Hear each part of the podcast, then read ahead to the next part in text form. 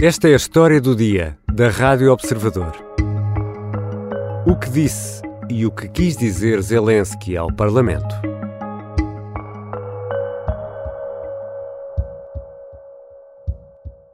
Шановні пані та панове депутати, народи Португалії. Volodymyr Zelensky cumprimenta o Parlamento Português no arranque de um discurso que teria menos de 15 minutos. Presidente da República, Primeiro-Ministro e vários convidados participaram na sessão solene para ouvir o presidente ucraniano. Mas o PCP não. Os seis deputados abandonaram a sala e, no final, nos espaços perdidos, Paulo Santos, líder da bancada comunista, reafirmava argumentos contra o convite a Zelensky e criticava comparações. A Revolução de Abril foi feita para pôr fim ao fascismo e à guerra. É um insulto esta declaração que faz referência ao 25 de Abril, porque o 25 de Abril em Portugal foi para libertar e contribuiu para a libertação dos antifascistas na Ucrânia. Estão a ser presos, como o poder da Ucrânia está a agredir o seu próprio povo.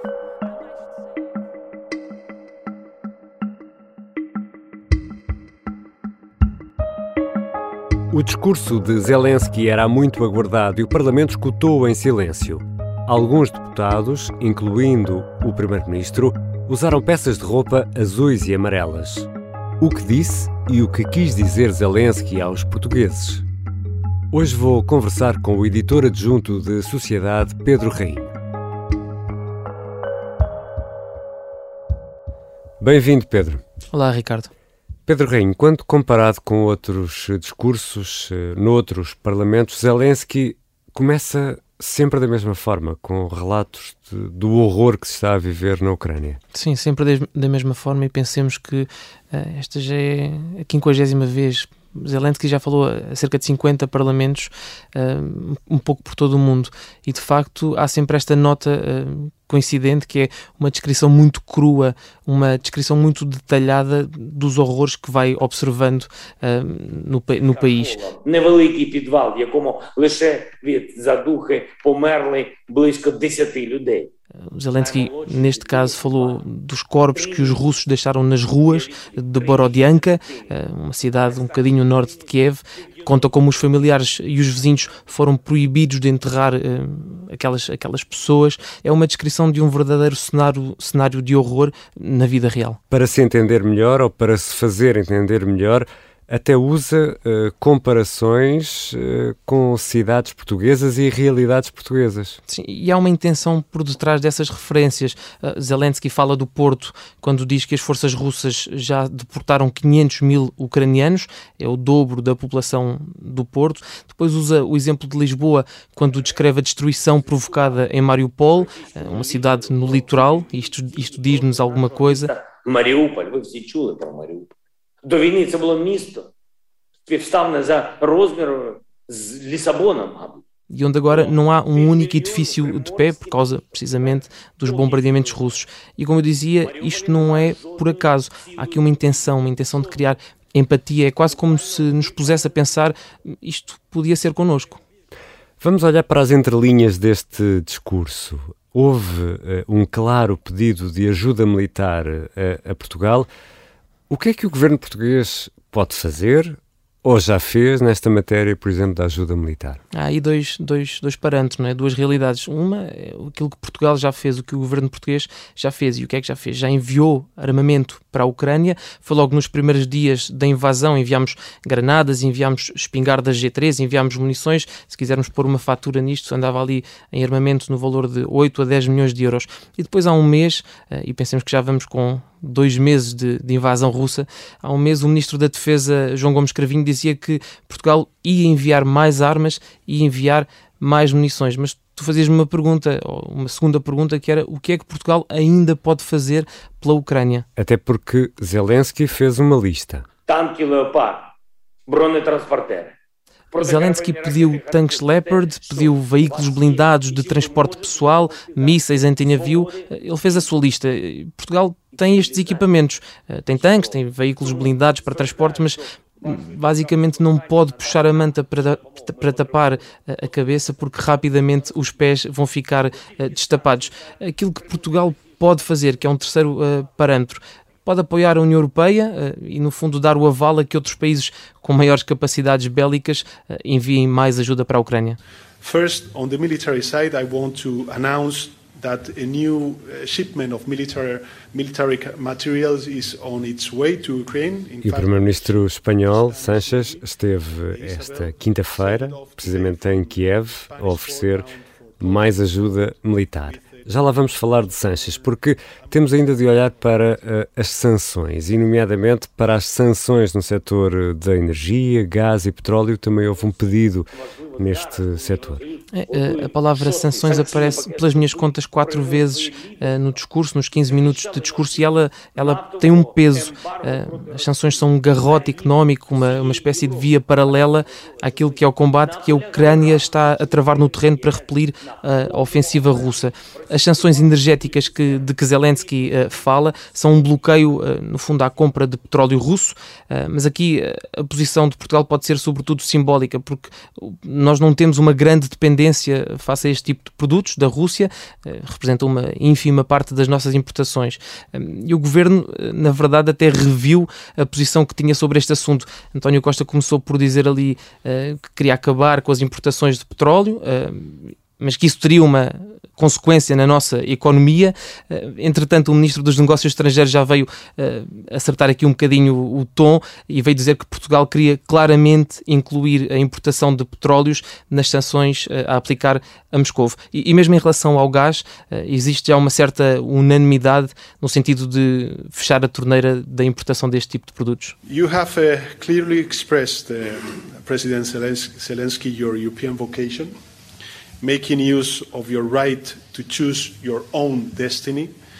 You have our support in this. E já aqui falámos dele, Pedro Sanches, o presidente do governo espanhol, que esteve quinta-feira em Kiev eh, a apoiar com armas, mas também com palavras, uma aspiração ucraniana para entrar na União Europeia. E precisamente ao Parlamento português, Pedro Rainho, Zelensky pediu esse apoio. Vai tê-lo de forma explícita ou não? Pois, se, se acabasses a pergunta uh, no vai tê-lo, eu dar-te uma resposta. A questão é que o governo português assumiu aqui uma posição muito titubeante. A primeira reação de António Costa foi questionar-se se a própria União Europeia estaria disposta a abrir os braços de forma tão uh, carinhosa uh, e, e desinteressada à Ucrânia.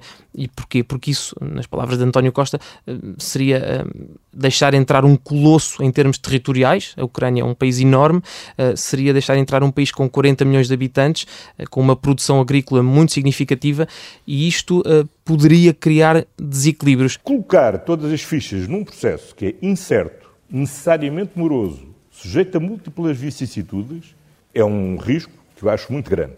Foi uma reação hum, encarada, esta reação de António Costa, como algum calculismo uh, e com um tom que até gerou alguns anticorpos uh, internamente. Também é verdade que Augusto Santos Silva, naquele discurso que, que fez uh, logo a seguir a, a Zelensky, disse que um, Portugal estava a ouvir o presidente ucraniano com toda a atenção e de espírito aberto.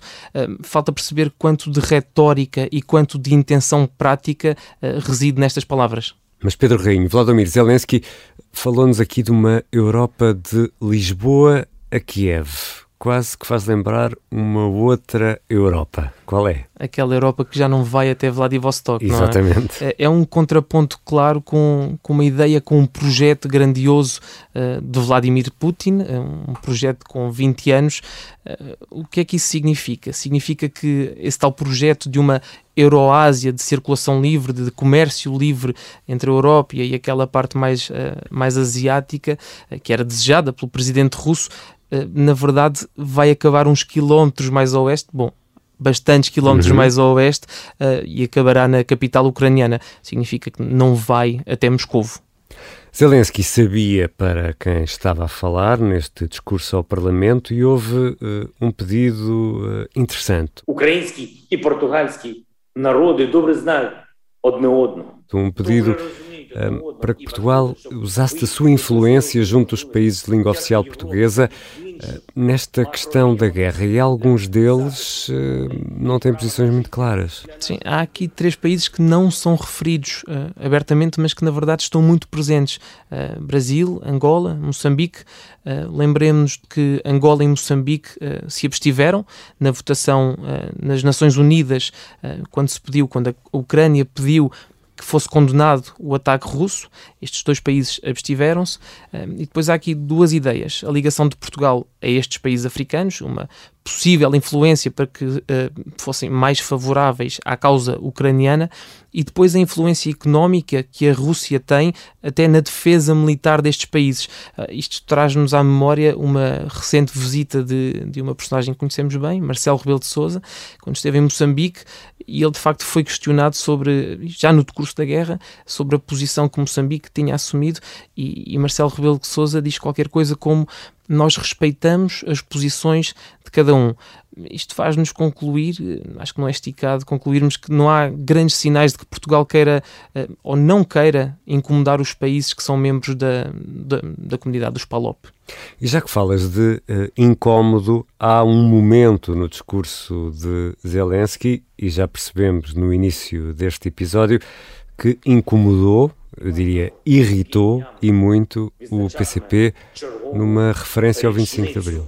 Революції Гвоздик, що звільнила вас від диктатури, точно розуміє наші почуття.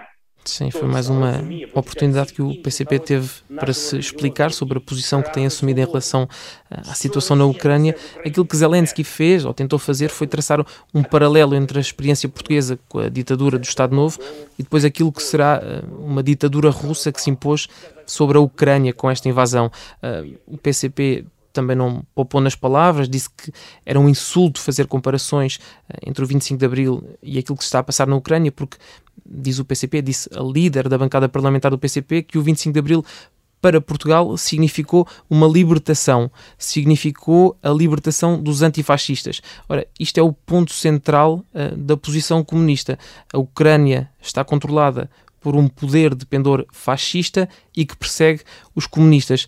Isto é o discurso do Kremlin. Há um conjunto de aspectos que deviam ter sido esclarecidos na intervenção do presidente da Ucrânia e não foram. Por exemplo, onde estão os jovens comunistas ucranianos que foram presos porque tencionam continuar a perseguir comunistas, antifascistas e democratas ucranianos? O discurso teve menos de 15 minutos e no final uma palavra em português, eu diria se calhar aquela que é mais portuguesa, todas as palavras de saudade.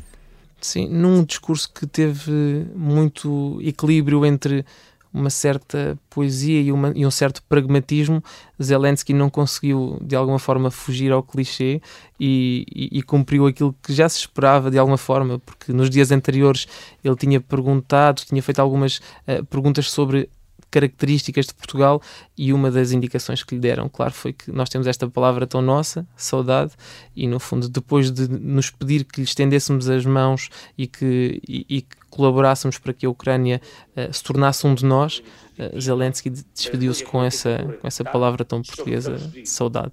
У кожної людини був свій час для щастя і saudade. Дякую, Португалія. Слава Україні! Obrigado, Pedro Rainho. Obrigado, Ricardo.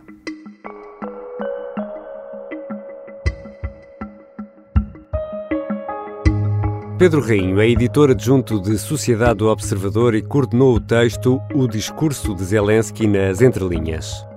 O Observador está de volta à Ucrânia com Carlos Diogo Santos e João Profírio. São os nossos enviados especiais e estão em reportagem em algumas das zonas destruídas pelo exército russo. Esta foi a história do dia. A sonoplastia e a música do genérico são do João Ribeiro. Eu sou o Ricardo Conceição. Regressamos na terça-feira.